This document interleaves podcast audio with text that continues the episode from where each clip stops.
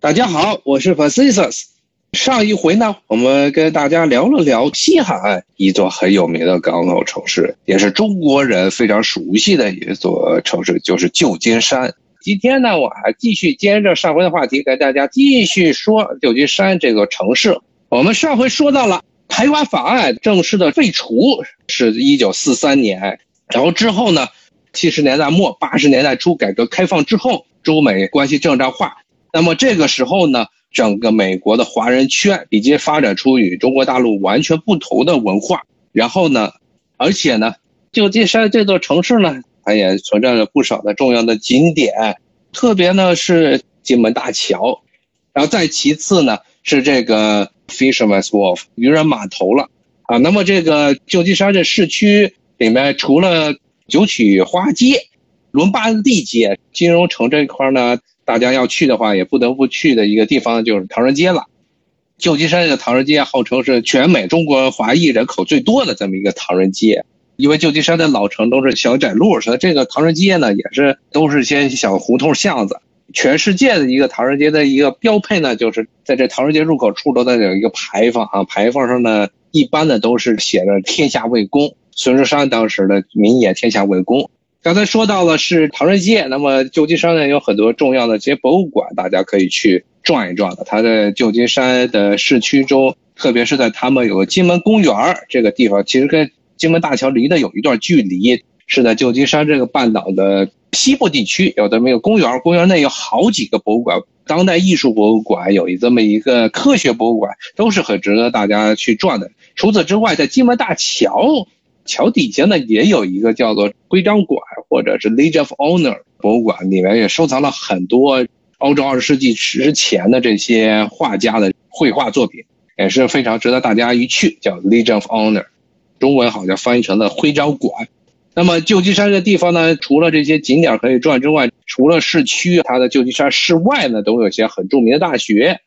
旧金山市区里没有什么重要的学校，最著名的一个学校是加州大学旧金山分校。旧金山分校它的特点是它的医学院非常的出名。在旧金山之外呢，还有一个是加州大学伯克利分校。其实伯克利是一个城市，它跟旧金山是隔湾相望，是在海湾的另一头。旧金山是在湾的西边，那么西岸伯克利呢是在湾的东岸。你要是想去伯克利，必须要过跨湾大桥。加州大学伯克利分校一直被认为是加州大学中最好的一个分校，它的很多专业，无论是人文专业还是理工类的专业，数学从数学到历史，这些专业的水准都非常的高啊，物理学，所以呢。是很多这个中国的人，包括美国的华人学生最喜欢去的一个学校，它的华人比例非常高，将近一半都是华人或者亚裔的人口。那么在校外呢，还有一个非常有趣的，在美国寥寥可数的几个可以买到这个社会主义书籍的地方，就是在这个伯克利分校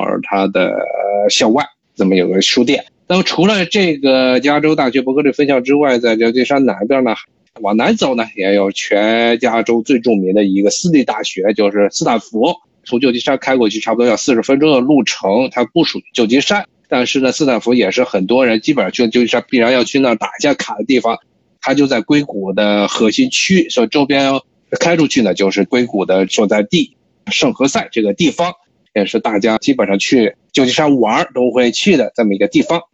旧金山这种城市啊。它其实市区面积是非常小的，就跟美国的其他城市一样。一般城市周边呢都有所谓的大都会区，核心城市为中心，四周呢有很多的小城，还有一些郊区，都是依赖于中心城市，或者呢跟中心城市呢相连，不断的扩散，就成了一个大的一片都会区。就比如说像。纽约这个城市，除了纽约，还有它城市的五个区之外，它周边新泽西呀、北边纽约州啊，包括纽约州南部的这长岛，都是靠着这纽约市来生存，所以它这一片地区呢，算是一个大都会区。像洛杉矶啊，像华盛顿，都是这样一个大都会区。但旧金山呢，它的情况有些特殊。旧金山虽然这座城市算是加州一个重要的金融中心。但是呢，它南部整个这个湾区呢，它很多的城市其实与旧金山没有太大直接的关系。但是呢，城市市区是相连的，所以一般说到这旧金山的时候，人们都说它叫做湾区，因为它整个这些经济产业都是围绕旧金山湾来展开的，并不是一定意味着它这些主要的产业都在旧金山这城市里头。其中最明显的就是旧金山南部的硅谷所在的地。对美国历史稍微了解一下，都知道这硅谷是。美国西海岸最重要的一个高科技的产业的地区，那么它是最早呢，是因为斯坦福大学在这儿，然后周边的大学周边的研究园区开始出现这些高科技企业，附近呢又慢慢的，然后呢又出现新的这些 IT 企业啊，包括其他的这些高科技企业。它其实是最早是以斯坦福这个远离旧金山市区的这么一个大学作为中心，这么慢慢发展起来的。后来逐渐的呢，是这片地区啊和旧金山的市区连在一块儿了。斯坦福这个大学呢，它是位于旧金山以南的圣克拉拉县，它是位于旧金山湾的最南头，它的县府呢就是硅谷的核心城市，叫做圣何塞，离旧金山开车差不多有一个多小时的距离。然后圣何塞的周边呢，就有很多的重要的公司，比如说像最著名的就是苹果，苹果呢就是位于圣克拉拉啊。苹果公司的总部附近呢，还有一个很大的苹果店，就在苹果公司的总部的旁边，卖各种类型的苹果的产品，还卖一些各种与苹果相关的纪念品。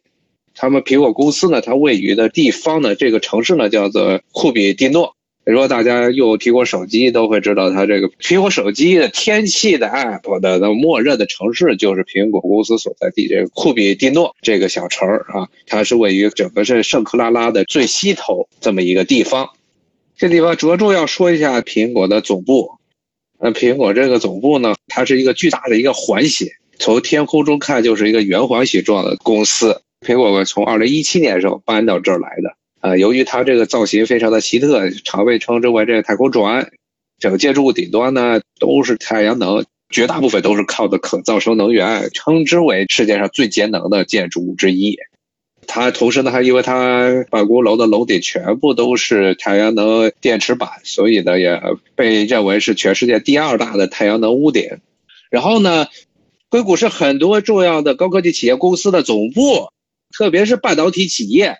比如说像英特尔，比如说像这个苹果，比如说像 AMD，都是在这里。除了这些半导体企业之外，其他的好多个科技企业也在这里设立了他们的总部。比如说像 Facebook 呀，比如说像谷歌啊、奈飞呀，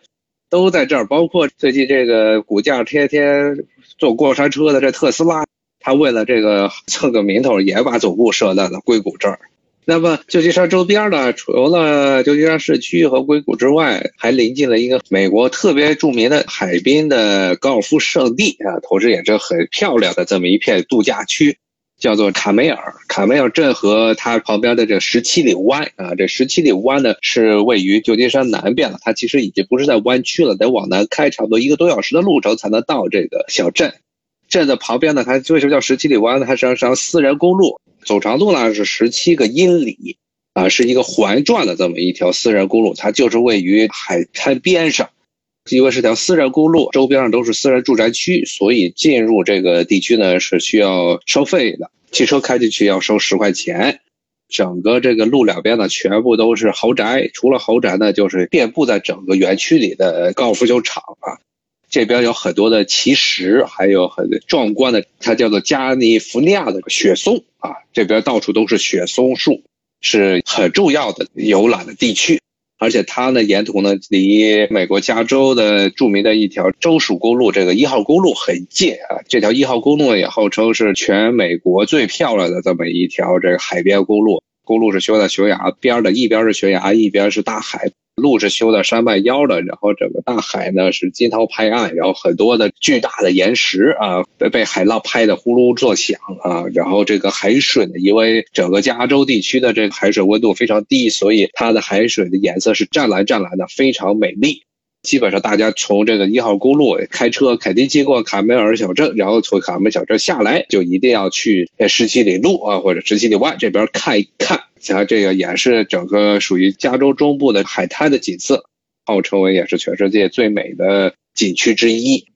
好，今天呢，我们跟大家聊了聊旧金山这座城市，它最早起源，然后它跟中国的关系，以及这个旧金山这座城市中有什么样景点，有什么样的学校啊，包括周边的有哪些学校、景点，还值得大家一去。那么今天呢，旧金山这座城市我就跟大家介绍到这儿。下一回呢，我们来聊一聊美国的国家公园制度。美国有很多著名的国家公园，像优山美地、像黄石，包括冰川国家公园，都是很值得大家一去的地方。那么，美国的国家公园制度是怎么产生的？那么，这些国家公园应该怎么去？有哪些国家公园很值得大家一去呢？我下一回呢，跟大家慢慢道来。好，我是 Pacific，今天我就跟大家聊到这里，咱们下回再见，拜拜。